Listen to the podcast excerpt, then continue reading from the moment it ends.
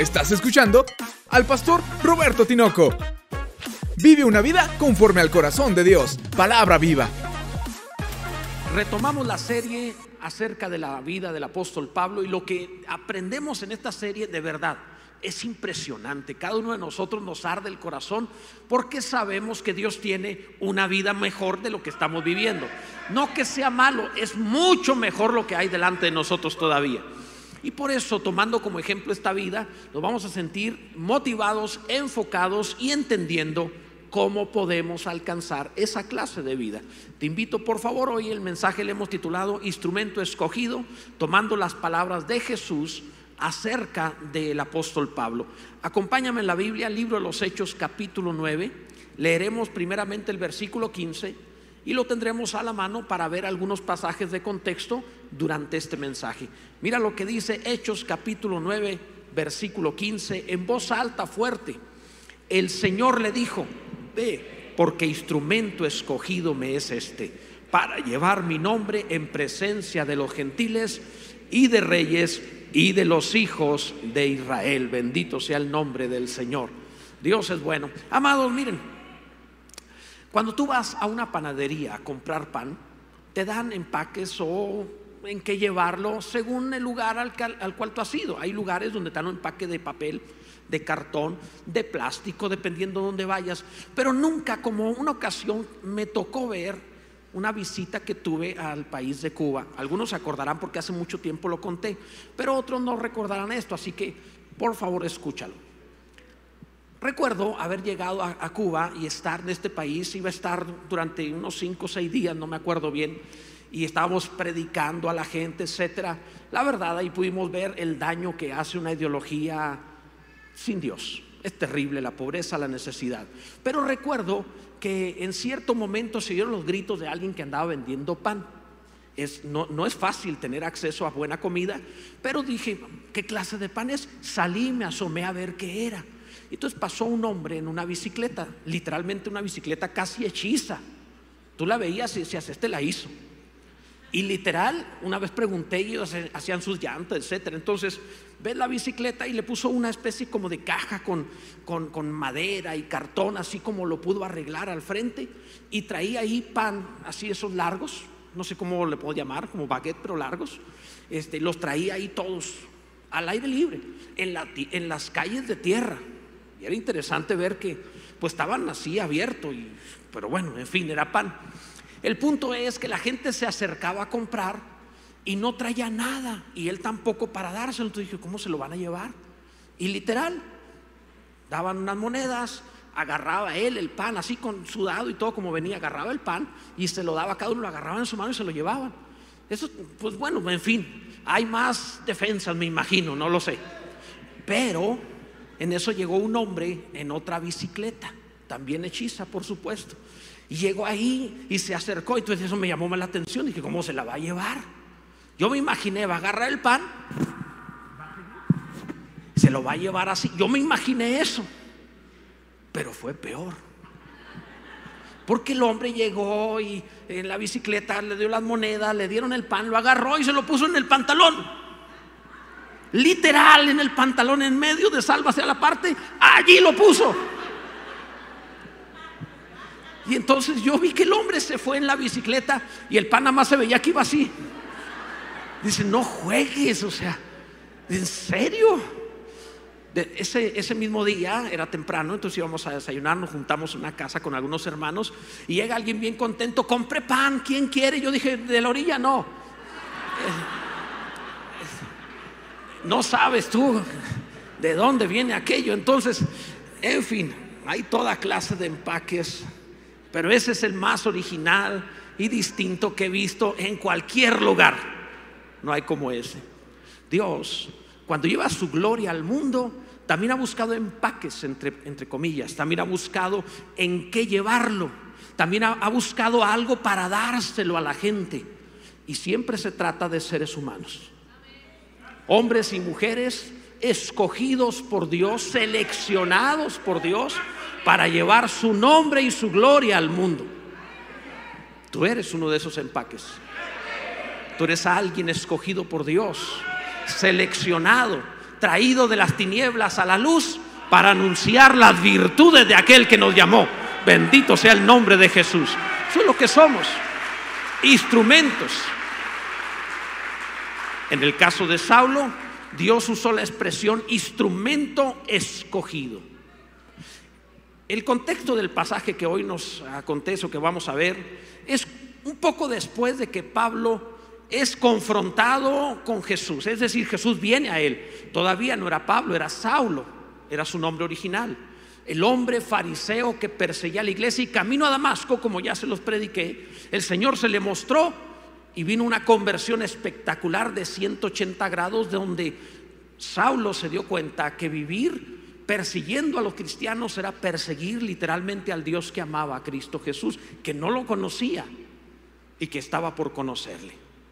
Y se iba a transformar a partir de esta experiencia y de lo que veremos hoy en un instrumento escogido, seleccionado, glorioso, que para mí es un enorme ejemplo de lo que tú y yo podemos hacer en Cristo para transformarnos también en un gran instrumento de la gloria de Dios. Bendito sea su nombre. Así que veamos, primero, un instrumento de alta calidad, de gran precisión. Nos dice la Biblia en el versículo 9 de lo que estamos leyendo, Hechos 9, entonces Saulo se levantó de tierra y abriendo los ojos no veía a nadie. Así que llevándole por la mano, le metieron en Damasco, donde estuvo tres días sin ver y no comió ni bebió.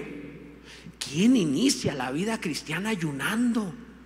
Tres días sin comida ni agua. Hace muchos años, siendo yo un adolescente, o sea, hace muchos años. Gracias, hermana Alicia. Alguien dele agua, por favor. Entonces, pero recuerdo que vi ese versículo de ayunar tres días sin comida ni agua. Y dije, si lo hace Pablo, lo hago yo también. Yo tenía 16 años, algo así, así que me hago 15 años. Entonces me puse en un ayuno de tres días sin comida ni agua. Y empezando el tercer día, o no sé, media mañana el tercer día, empecé a tener un dolor terrible en el estómago, espantoso. Le hablé a un hermano de la iglesia médico y me dio la regañada de mi vida. Me dijo, no vuelvas a ayunar sin agua, se te paralizan los intestinos, es peligroso lo que estás haciendo, te puedes morir. Yo estaba diciendo, apártate, Satanás, no sé, pero bueno, en fin, la realidad es que una cosa muy distinta era este instrumento, Saulo. Yo lo admiré mucho que yo no pude, mi cuerpo no tiene esas facultades, al menos no la tenía en ese momento. Hoy a lo mejor sí, tengo que presumirte, de los 15 años a la fecha estoy mejor, perdóname que te lo diga. Total, tengo yo el micrófono, yo creo que hoy sí lo aguanto, pero el punto es que admiré mucho a Saulo, porque dije, qué impresionante, pero no es solamente el aspecto de la capacidad de lo que pudo hacer, es el hecho de que comenzara de esa manera. Hay que entender la turbación que tenía. Andaba de pueblo en pueblo, de aldea en aldea, persiguiendo cristianos, arrastrándolos a mujeres y niños a la cárcel. Y ahora resulta que se encuentra con Cristo y se da cuenta que a quien ha estado persiguiendo es a Cristo. Porque en el reino de los cielos Dios no hace diferencia entre el cuerpo de Cristo, la iglesia y Cristo mismo. Como no haces diferencia tú entre tu cabeza y tu cuerpo. Así actual en el reino de los cielos, así es. Así que cuando Saulo se dio cuenta, ya te lo prediqué anteriormente, que estaba persiguiendo al Señor, entró en una confusión tal que ahora él tenía que orar y ayunar porque necesitaba dirección. ¿Qué hago, Señor? ¿Hacia dónde? ¿Cómo me comporto? ¿Cómo voy a reaccionar ahora? ¿Qué le voy a decir a todos los que conozco que les dije que matáramos cristianos y ahora resulta que ellos son los que tienen la verdad? ¿Cómo, cómo actúo de esta manera? Este shock religioso este momento cumbre, difícil, de conversión. Es impresionante. Y, entender esto, amados, eh, para, para él fue fundamental. Por eso se metió en ayuno buscando dirección, buscando enfoque, buscando entendimiento, fortaleza, porque incluso quedó ciego y se lo llevaron eh, de la mano ciego a Damasco. En el encuentro con Jesús perdió la vista. y todo esto que estaba pasando era para comenzar la carrera de la fe así le llamó. Al final de su vida va a decir, he acabado la carrera. Qué maravilla, ¿no? Imagínate estar vivo y decir, ya terminé. Eso es precioso. La mayoría de la gente termina sus días sin haber terminado lo que tenía que hacer. Saulo terminó sus días diciendo, antes de acabar, sigo vivo y ya no tengo nada que hacer porque todo lo que Dios me encargó, lo hice. Bendito sea el nombre de nuestro Dios. Eso es glorioso. Pero para empezar esa carrera pasó por ese shock, por ese momento difícil. Estamos en un año de renovación. Si realmente queremos estar en la carrera de Dios, tenemos que renovar lo que somos. Por eso ayunó, por eso portó de esa forma. ¿Sabes? Eh, viendo sobre las carreras que hay en el mundo, la más cara se supone, según lo googleé, la más cara actualmente es en la Universidad de Cambridge. Hay una carrera de negocios que cuesta 330 mil dólares. Yo dije, es una gran carrera de negocios para la escuela. O sea, no juegues. Sales de ahí con una motivación tremenda de hacer dinero para pagarles. Endeudadísimo, tengo que hacer dinero, tengo que eh, hacer los negocios, porque tengo una deudota con la escuela. Oye, está terrible eso. Cuando lo vi dije, no juegues, en serio. Qué tremendo. Pero bueno, en fin, ha de ser muy buena. Ha de ser increíble, no lo sé. El punto es que es una carrera muy cara. Saulo te muestra que la carrera de la fe tiene un costo más alto. Te cuesta todo lo que tú eres. Lo que piensas, lo que sientes, lo que haces, quién, cómo te comportas, tu familia, amistades, todo lo que está alrededor de ti es involucrado en el gobierno del Señor para la gloria de Dios. Bendito sea Dios. Esa es la carrera de la fe. Saulo la comenzaba. Este instrumento obviamente necesitaba también de alguien más, un instrumento útil, es un engranaje. No es único, no, puedes hacer una vida cristiana aparte de los demás, ni la carrera de servir a Dios aparte de los demás. Es, es un engranaje. Y en este sentido se necesita un instrumento útil a tu lado. Encontramos, por ejemplo, en el capítulo 9 de este mismo libro, libro de los Hechos, verso 10, Leamos del 10 al 12. Mira lo que dice la escritura. A mí me gusta predicarte la Biblia, así específicamente, con mucho detalle, porque esto transforma a la gente. Así que léelo por favor. Dice el versículo 10. Había entonces en Damasco un discípulo llamado Ananías, a quien el Señor dijo en visión, Ananías. Y él respondió, heme aquí, Señor. Primero que nada, yo quiero que sepas cómo es Ananías. ¿eh? Este es un desconocido. Es un anónimo, no vuelve a mencionarse. Pero este Ananías tiene la capacidad de oír a Dios y obedecerle. No es un apóstol, no tiene una función específica llamativa en la iglesia, pero oye a Dios y le obedece. Esto es maravilloso, ¿eh? Por cierto, cuando Dios habla, es específico. Si alguno dice, es que Dios me dijo, ten cuidado porque Dios es muy específico, mira cómo le habla. El Señor le dijo, levántate, ve a la calle que se llama derecha, le da hasta la dirección y busca en casa de Judas a uno llamado Saulo de Tarso, le da el nombre. Porque aquí, él ora, le dice lo que está haciendo. Y ha visto en visión, a un varón llamado Ananías, le cuenta lo que está pasando con Saulo y que ha visto una visión a Ananías. Ve lo específico. Dice que ah, eh, en visión a un varón llamado Ananías que entra y le pone las manos encima para que recobre la vista. Ahora, esta es la tercera vez que va a tener una gran experiencia eh, Saulo necesaria en una completa conversión. Pon atención a esto. Con frecuencia invitamos a recibir a Cristo para ser del Señor, a partir de ahí ser salvos. Y hacemos una oración de fe. Y es correcto y está bien y sigámoslo haciendo. Pero con frecuencia la salvación, la conversión, más mejor dicho, la conversión suele tener varias, varios momentos claves de choque. Por ejemplo, en el caso de Saulo de Tarso nos encontramos tres experiencias fundamentales de su conversión. La primera, camino a Damasco, no, perdón, antes de camino a Damasco. La primera, cuando le dio el mensaje y se pelearon eh, Esteban y Saulo en la sinagoga de los libertos. Recordarás cuando sucedió eso. En ese momento Esteban le puso una paliza bíblica a Saulo. Y Saulo era el rabino en cuanto a la ley irreprensible, el rabino de la sinagoga de los libertos. El hombre era un erudito. Y aún así le dieron una tunda bíblica. Y no se la dio el apóstol Pedro. Se la dio Esteban, un diácono, a alguien que era un miembro de la iglesia y le puso una paliza. Y todos los diáconos dijeron, amén, amén. Así. Y entonces, nada más quieren recordar a los diáconos, ya que se emocionaron, que luego mataron a ver a Esteban. Entonces, pero en fin, ok. No vaya haciendo. Es que se pusieron bien machos. Yo le entro. ¿Dónde está Saulo? ¿Dónde está? Ajá. Luego los mataron a pedradas. Entonces, yo no sé, pero, pero Esteban le dio un de pedradas y glorificó a Dios. Los diáconos que tenemos aquí, a lo mejor le dan una pedrada y se la devuelven. No sé, no sé. Estoy jugando. Pero el caso de, de de Esteban fue una experiencia de Saulo con Esteban impresionante, porque ahí fue cuando le puso el aguijón, del cual hablaría más tarde el Señor Jesús a, Saulo. Dura cosas de dar cosas contra el aguijón. ¿Quién le puso el aguijón? Esteban. Cuando Esteban le dio la palabra, la conciencia, fue un aguijón para Saulo que decía, ¿por qué estoy persiguiendo a esta gente si es la mejor del mundo? No están haciendo nada malo. Hacen buenas obras, han cambiado de vida, hacen lo correcto. ¿Por qué los persigo? ¿Por qué los mato? Estoy mal. Era un aguijón en la conciencia de Saulo. La primera parte de su conversión. No vas a tener una verdadera conversión sin un aguijón que te diga en tu conciencia, tienes que cambiar. Estás mal, tienes que cambiar. En segundo lugar, la experiencia camino a Damasco, donde se topa con el Señor y se da cuenta que no puede ser cristiano sin la iglesia de Cristo y que tienes que tener una relación con Dios por medio de una relación con tu prójimo. El que ame a Dios, ame también a su hermano, dice la palabra. Esa es parte importante de la conversión. Algunos dicen, todo con Dios, con la iglesia no, no estás convertido, perdóname, pero es parte necesaria.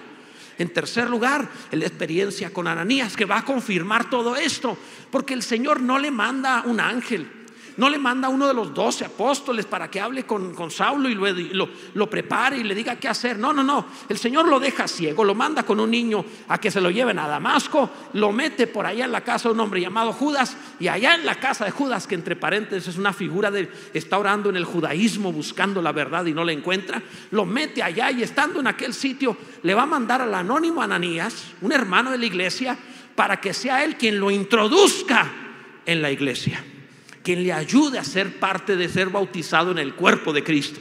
Esto es maravilloso, amados, porque esto es la confirmación, es la parte final de su conversión. Tienes que entender que necesitas a la iglesia. El cristianismo es fundamentalmente congregarse en el nombre de Cristo Jesús, amando a Dios y amando al prójimo. Bendito sea el nombre del Señor. Gloria a Dios. Por cierto, conviene aclarar que Saulo estaba ciego en lo natural por el impacto de la luz del Señor. Para aquellos que dicen, muéstrame tu gloria, la gloria de Dios te enseguece lo natural. Pero tenía visiones viendo que vendría un Ananías. ¿Cómo es posible que no vea lo natural y está teniendo visiones sobrenaturales?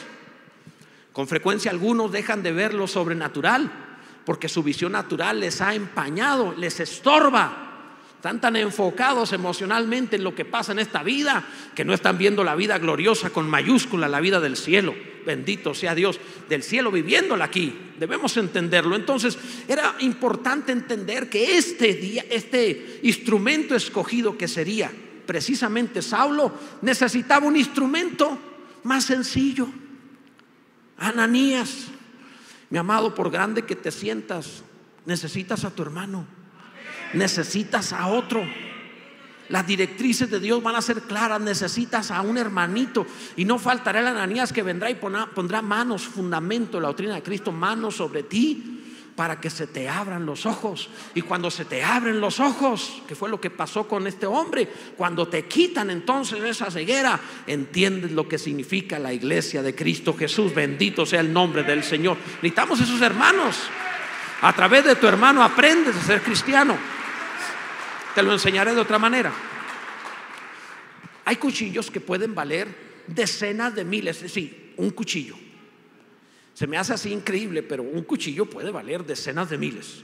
Y si es histórico, puede cientos, pero decenas de miles. Y, lo interesante, así soy de curioso, vi un cuchillo japonés que costaba decenas de miles en internet, nunca en vivo, en internet. Entonces me llamó la atención y, empecé a checar con ese nombre cómo lo afilaban y lo afilan igual con una piedra como a cualquier otro.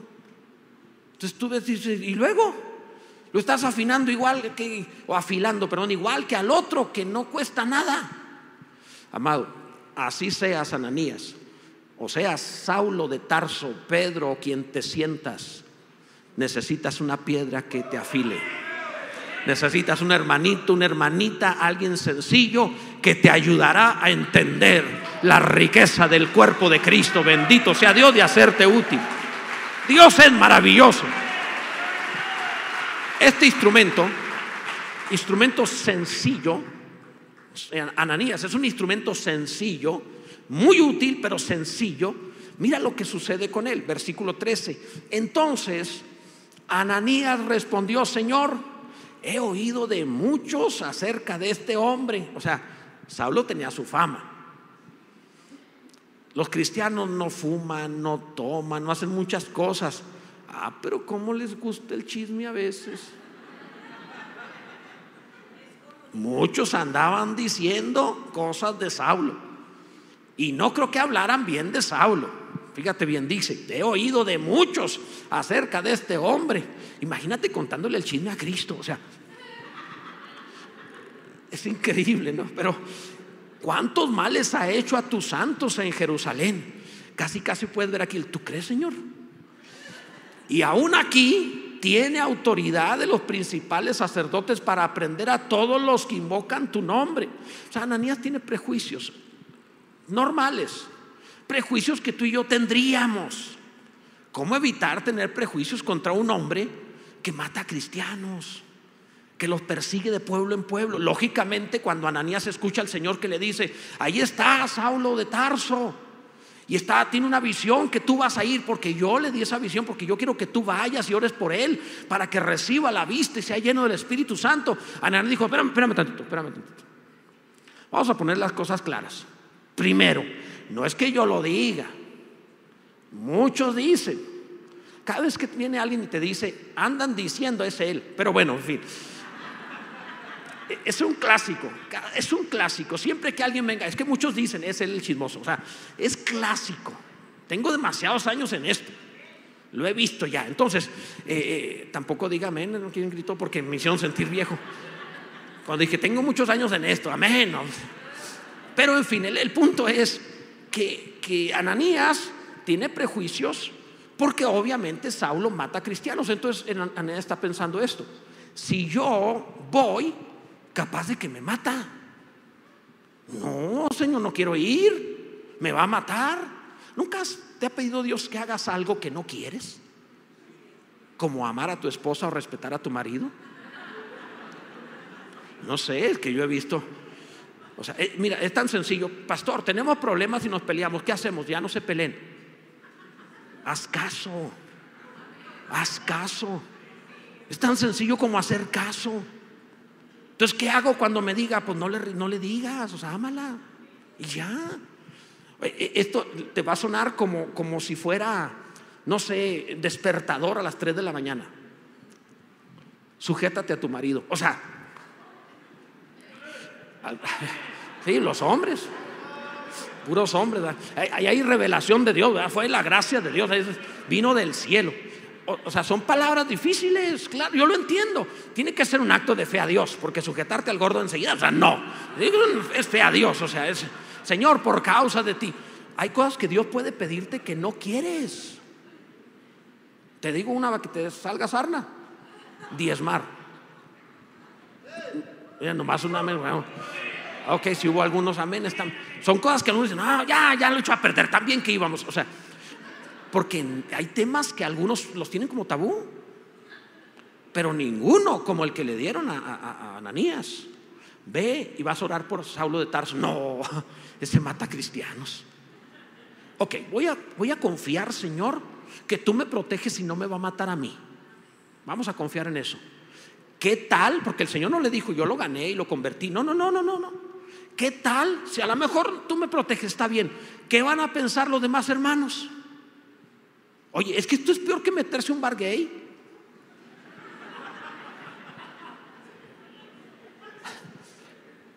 Ahí le salieron ronchas a alguien más. O sea, piénsalo. ¿Qué van a pensar los hermanos cuando escuchen que Ananías fue a ver, a platicar, a estar en casa con el que mata hermanos? Ellos tienen familiares muertos, ellos tienen amigos muertos, ellos tienen hermanos perseguidos en la cárcel por culpa de ese hombre. Entonces, el rencor, el dolor, No, ¿cómo es que te vas a juntar con el que mató a mis hijos? Quiero que lo pienses. Claro que tiene prejuicios, claro que Ananías dice, Señor, he oído esto. O sea, voy a quedar mal. ¿Qué tanto tienes que amar a Dios para obedecerle en medio de tus prejuicios?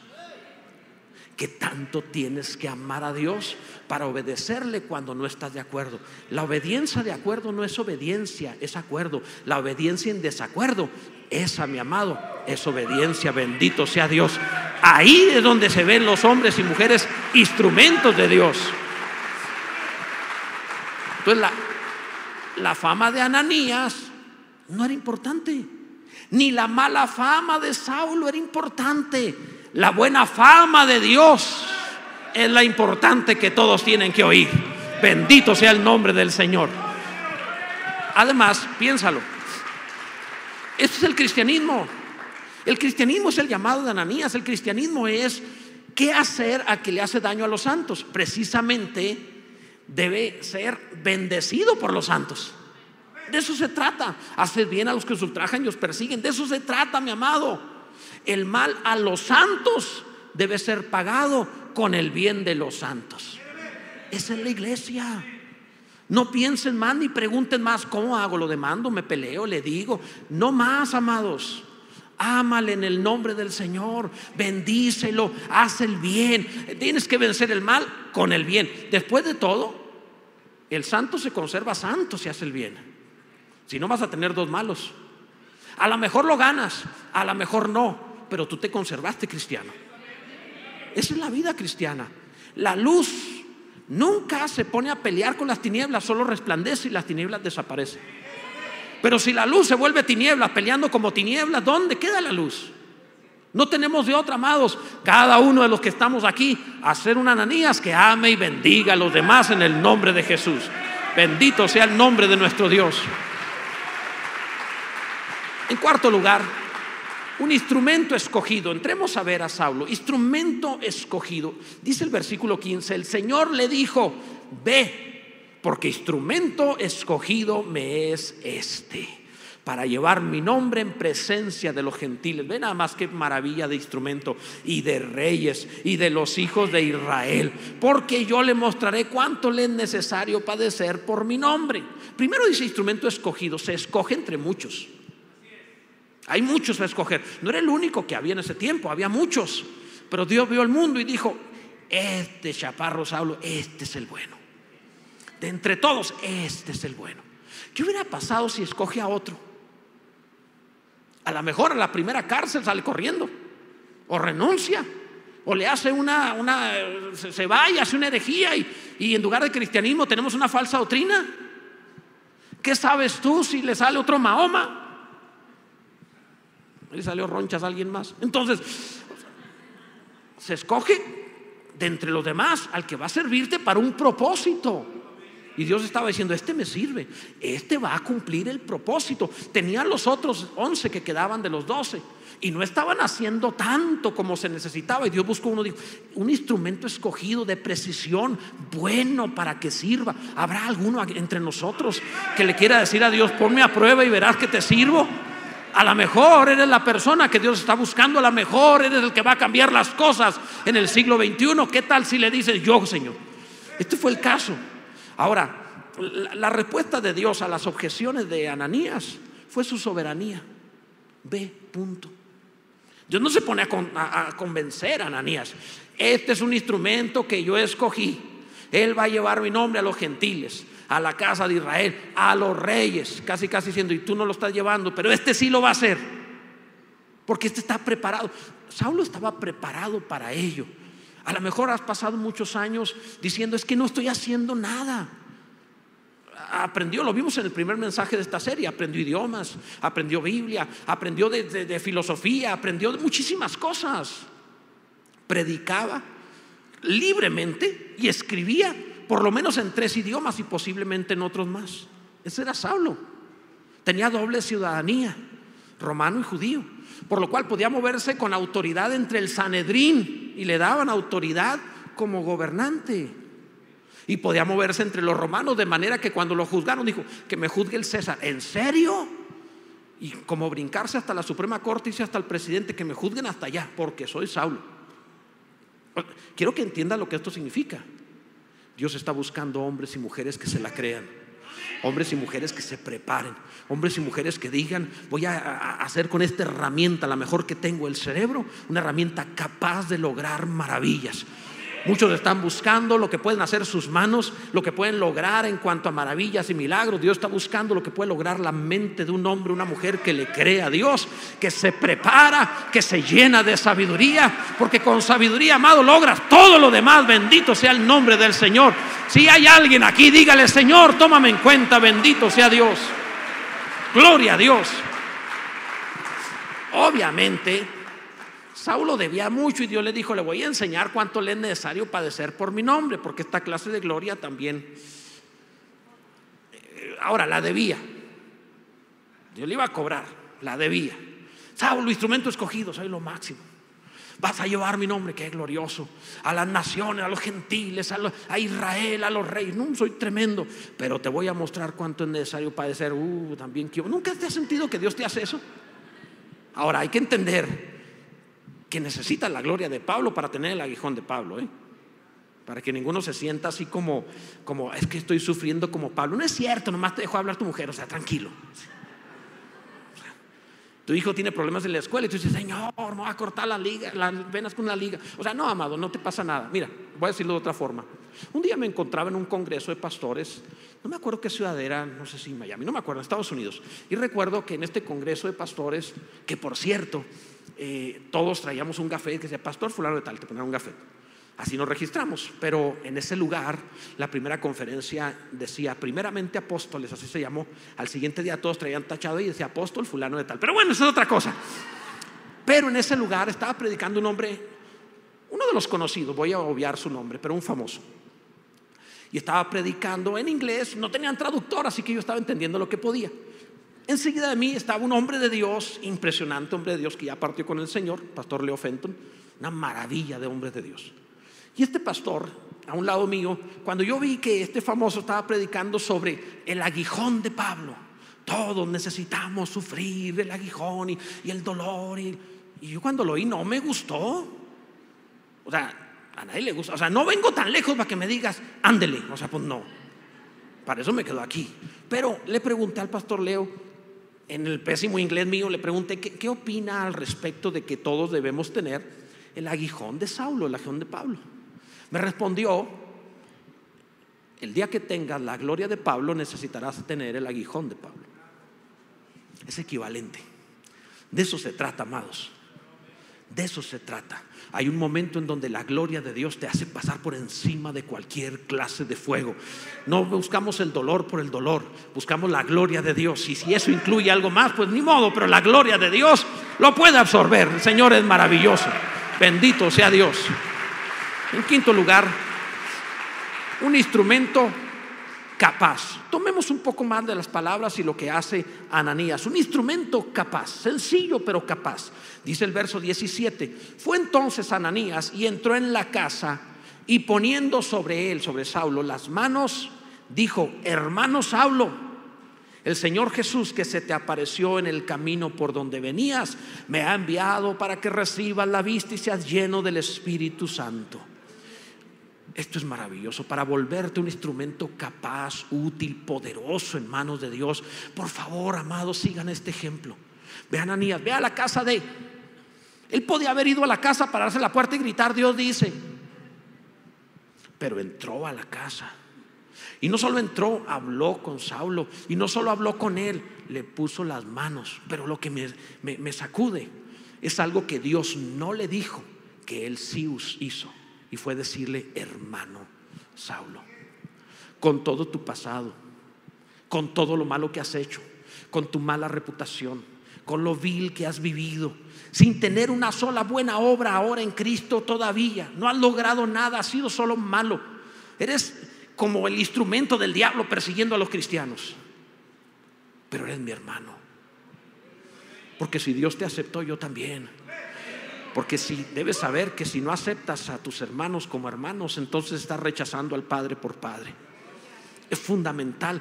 Y, lo que hace Ananías es increíble. Es verdad, te vas a encontrar en esta vida hermanos y hermanas con cierta reputación, con alguna caída, con las rodillas raspadas y quizá tienen, eh, no sé, ceniza en la cabeza. Tienen mala reputación, han hecho tonterías. He encontrado buenas personas, hacen malas cosas. Lo he visto. Vuelvo a decirlo, tengo suficientes años en esto para ver que buenas personas también hacen tonterías. Pero le puedes ver a los ojos y decir, hermano, independientemente de lo sucedido, hermano. Porque si en la familia de la carne, cuando tu hermano falla, ¿no les pasaba que estando con tus hermanos, yo tuve un hermano mayor, tengo un hermano mayor que cuando éramos pequeños, estábamos en casa, él practicaba boxeo conmigo. Pero me llevaba cuatro años. Entonces era evidente que me daba unas palizas. Y, no era agradable eso. Yo no aprendí a boxear porque sí, aprendí, porque si no me mataba. Y entonces era, y me, llegaba conmigo, te voy a enseñar para que te defiendas. Y le das así, sas, me daba. Y ahora así, sas. Y me dejaba tirado, ya aprendiste, se aprendí a huir de ti. y así era. No una, un montón de veces. Pero también este mismo hermano, Ulises se llama, este mismo hermano, que no se acercara a alguien a tratar de hacerme daño porque era un león. Bueno, está chiquito, es como un pitbull, pero bien bravo se metía a defenderme, un día se metió a defenderme contra cuatro personas, porque me amaba. O sea, a mi hermano nomás yo le pego, pero nadie más. Cuando, cuando nos quedamos solos y que tuvimos que vagar un día, duramos tres días sin comer, él y yo sacamos de un bote de basura unos tomates y los cortamos y fue lo que comimos y él procuraba ayudarme en ese sentido. Era mi hermano, es mi hermano. Ahora, Escucha,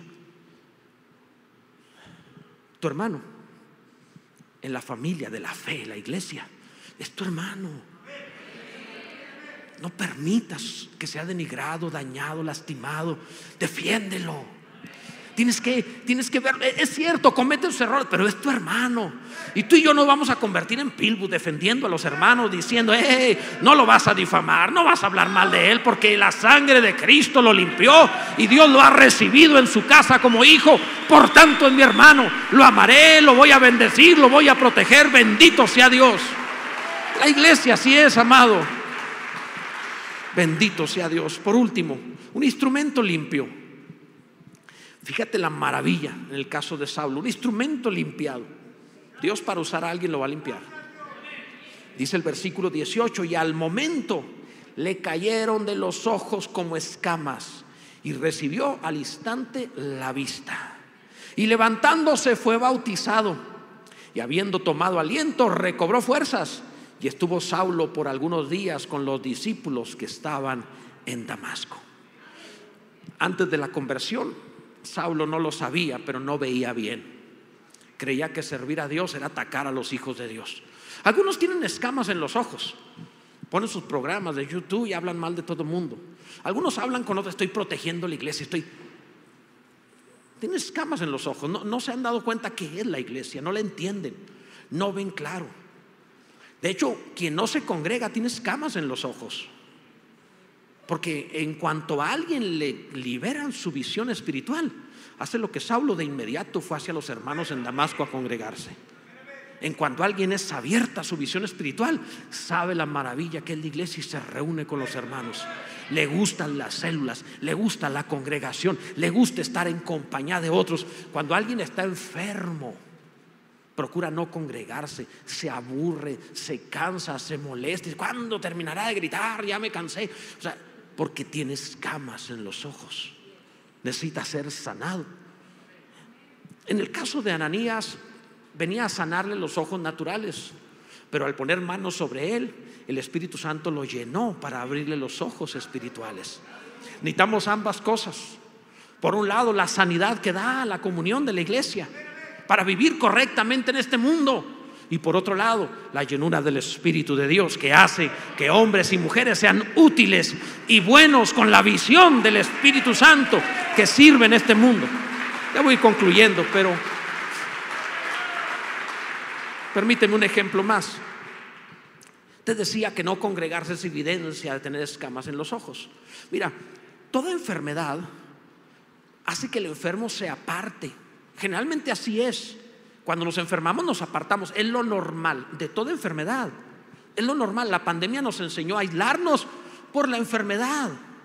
No es que sea malo, es, algo, una reacción normal y natural para reponernos y no contaminar a nadie o que no nos dañen más. Es normal. Repito, la pandemia nos enseñó el extremo de la enfermedad, que es el aislamiento total.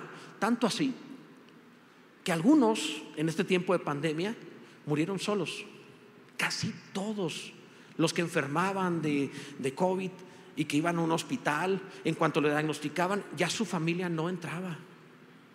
Y yo no sé qué era peor, si morir, porque partimos con el Señor y eso no es malo, pero morir sin tus seres queridos al lado, sin despedirse, sin verse a los ojos, sin decir te amo, sin decir ya nos vemos, o sin decir algo, un abrazo, algo, tomarse la mano, no poder tener ese contacto, no poder amarse, no poder estar ahí aunque la persona no me reconozca, aunque no esté consciente, aunque esté en un respirador, saber que puedo estar ahí, tomar la mano.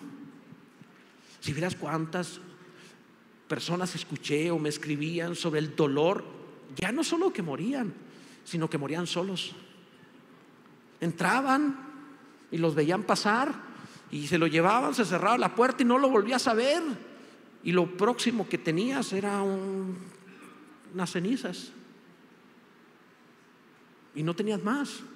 Y esto, mi amado, esto te rompe el corazón, es terrible, porque no fuimos hechos para nacer ni morir solos.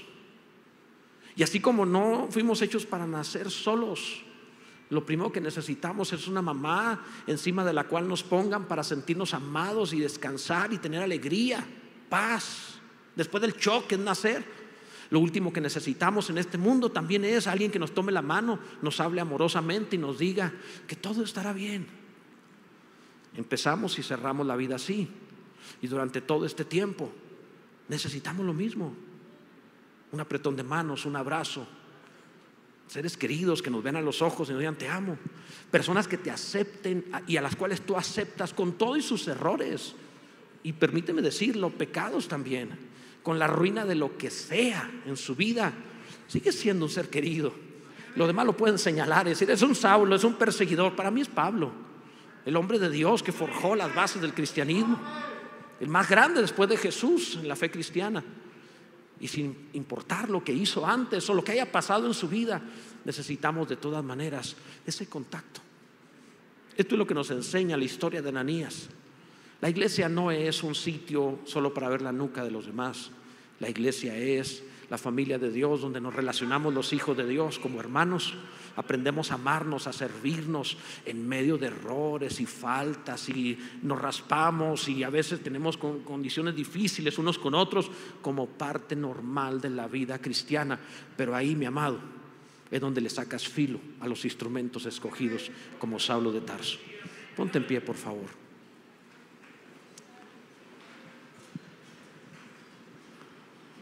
Este es un buen momento para que tú le digas, levanta tus manos al cielo y dile a Dios, Señor, yo también quiero ser escogido por ti para servirte, en lo que tú quieras. No me puedo comparar a Saulo, pero si te puedo ser útil en algo, sé que sí, en tus manos sé que sí. Ayúdame, Señor, y tómame en cuenta en aquello que quieres hacer. No hay nadie aquí que tenga más pasado que Pablo y si Él fue útil en las manos de Dios, tú también.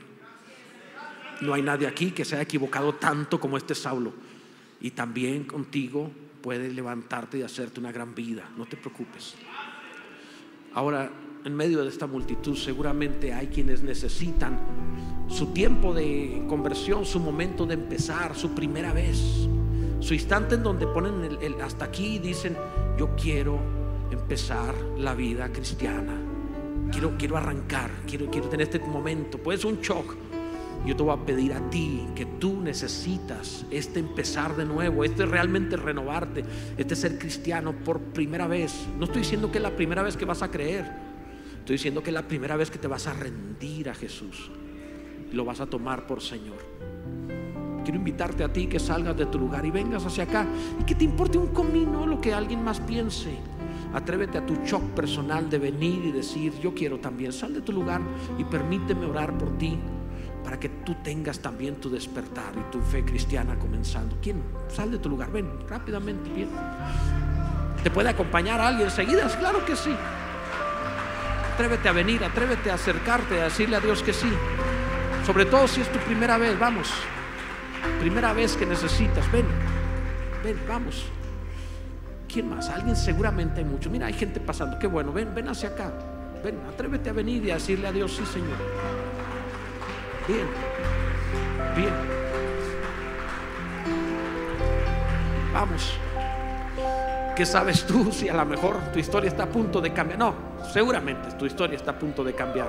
Es imposible que le des tu vida al Señor y no hay una transformación. Sal de tu lugar y ven hacia acá, por favor. ¿Alguien más lo necesita? Claro que sí. La estás pensando, no la pienses más.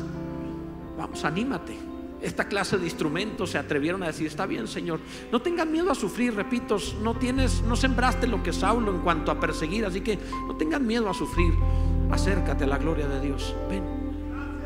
¿Quién más? ¿Alguien más? Posiblemente queda alguien que está, piense y piense, y, y yo, Dios me va a atender acá donde estoy, lo lamento, pero en estos casos tú necesitas tomar decisión de salir de él entre la gente y venir hacer un altar, decirle a Dios, aquí estoy. Así que no, no es que Dios venga hacia mí, no, tú vendrás, ven hasta acá.